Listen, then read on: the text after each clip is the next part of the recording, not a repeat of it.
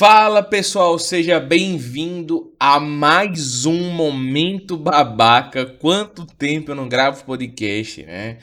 Até desde o ano passado, nossa, como se tivesse muito tempo a distância de um ano para o outro.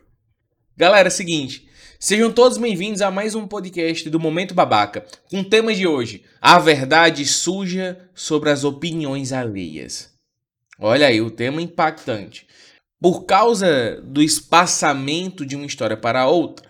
Hoje finalizaremos finalmente a história de Hércules, ou de Héricles, da forma que você quiser chamar, e eu já faço esse conectivo. Mas desde já, obrigado por ouvir esse podcast e gratidão e um excelente, feliz ano novo. Eu espero tudo da melhor forma para você.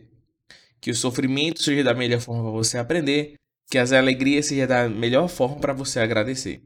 Então, vamos com tudo, sem mais delonga. Pessoal, nós terminamos o Her, a história do Hércules num quarto, quarto momento dele. Ele passa por várias situações. Ele vai passar pelos Cerberus no último contrato dele, se no décimo segundo. Ele vai passar pelas éguas, vai, enfim, é, é muita coisa. É muita coisa e eu não preciso detalhar, pois os pontos principais já foram postos. Agora a gente tem que entender o seguinte: Hércules, ele casa novamente. Mas Cleito, o que, é que tem a ver com a verdade? Tenha calma, filho de uma égua, vou chegar lá, tenha paciência.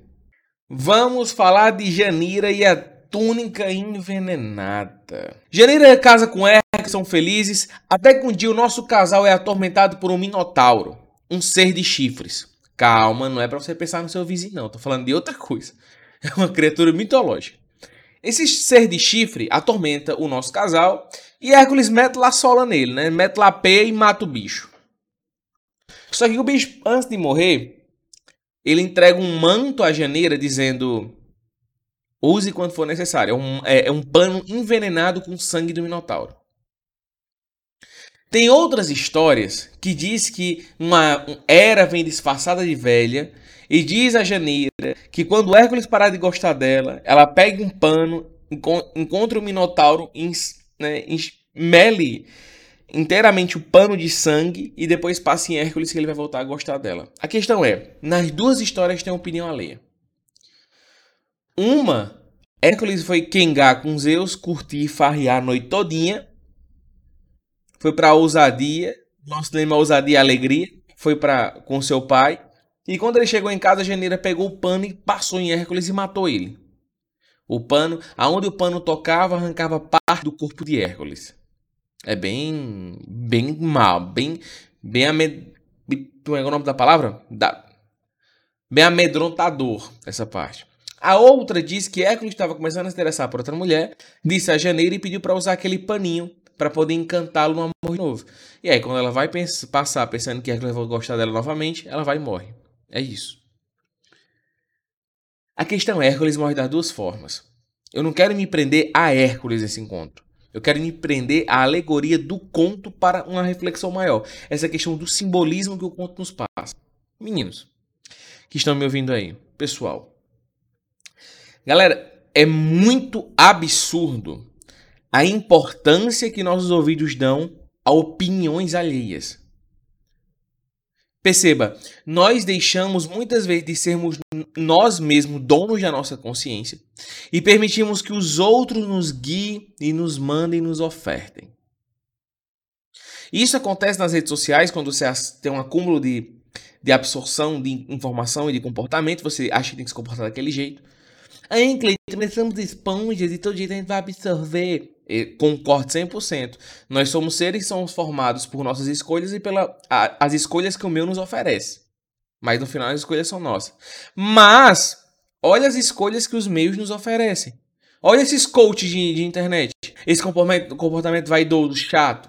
Olha quanta gente sofre, dos, passa pela frustração por cair em ladainhas mentirosas de redes sociais. A boca do outro é um veneno que escorre pouco a pouco. Não estou dizendo que todo argumento é ruim. Não estou dizendo que todo. Até então, se eu falasse isso, eu estaria colocando a minha própria fala nesse momento em mira. E meu objetivo aqui não é esse. Meu objetivo é a quem você dá ouvidos e ao que você está ouvindo e o que tanto tu escutas. Você absorve tudo isso, pessoal. Você não, se você não tiver a capacidade de filtrar, olha, tem gente que quando está conversando com alguém, que alguém está mais eufórico, contando um negócio de raiva, você começa a ficar eufórico também, as duas pessoas gritando sem necessidade nenhuma. A quem vocês dão ouvidos? Ora, Nietzsche, em Zaratustra, nos ensina algo muito interessante. Ele fala: não julgai nada pela cabeça do vizinho, e sim por sua própria cabeça. Pessoal, vem gente contando histórias que viu, ouviu, achou. Bem, tô sabendo, me contaram sobre diversas coisas e você toma isso como verdade. Ou pior, pessoas começam a falar, ó, oh, cara, tu tem que fazer isso, tu tem que fazer. Eu faço o que eu quiser nesse caralho. Eu, a vida não é minha, porra. Eu faço o que eu quiser. Cuidado com a saliva envenenada alheia. Talvez quem tá falando para você não quer nem lhe envenenar. Não tá querendo lhe fazer mal. Mas é o que estraga corredores hoje.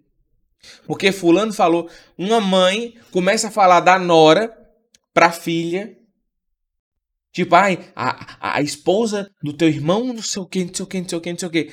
Ai, ela tava dizendo de jeito, só tu vendo da forma que ela me olhou. E talvez nem tenha olhado daquela forma, talvez nem tenha falado daquele jeito. Só que você tá ressentido e magoadozinho e exagera tudo. O que é que a filha vê? Nossa, fulano tá maltratando minha mãe. E talvez nem sua mãe que é uma otária de vez em quando. A minha mãe é uma otária de vez em quando. Meu pai é um otário. Eu sou um otário de vez em quando. E todos nós somos. Agora, você vender a ideia de perfeição na sua fala, tipo, o que eu digo é a verdade absoluta. Oh, meu Deus. Certo, senhores? Então, cuidado. Isso está cheio, está em política, está em religião, está em amizade, está na empresa, está em todo lugar. Cuidado.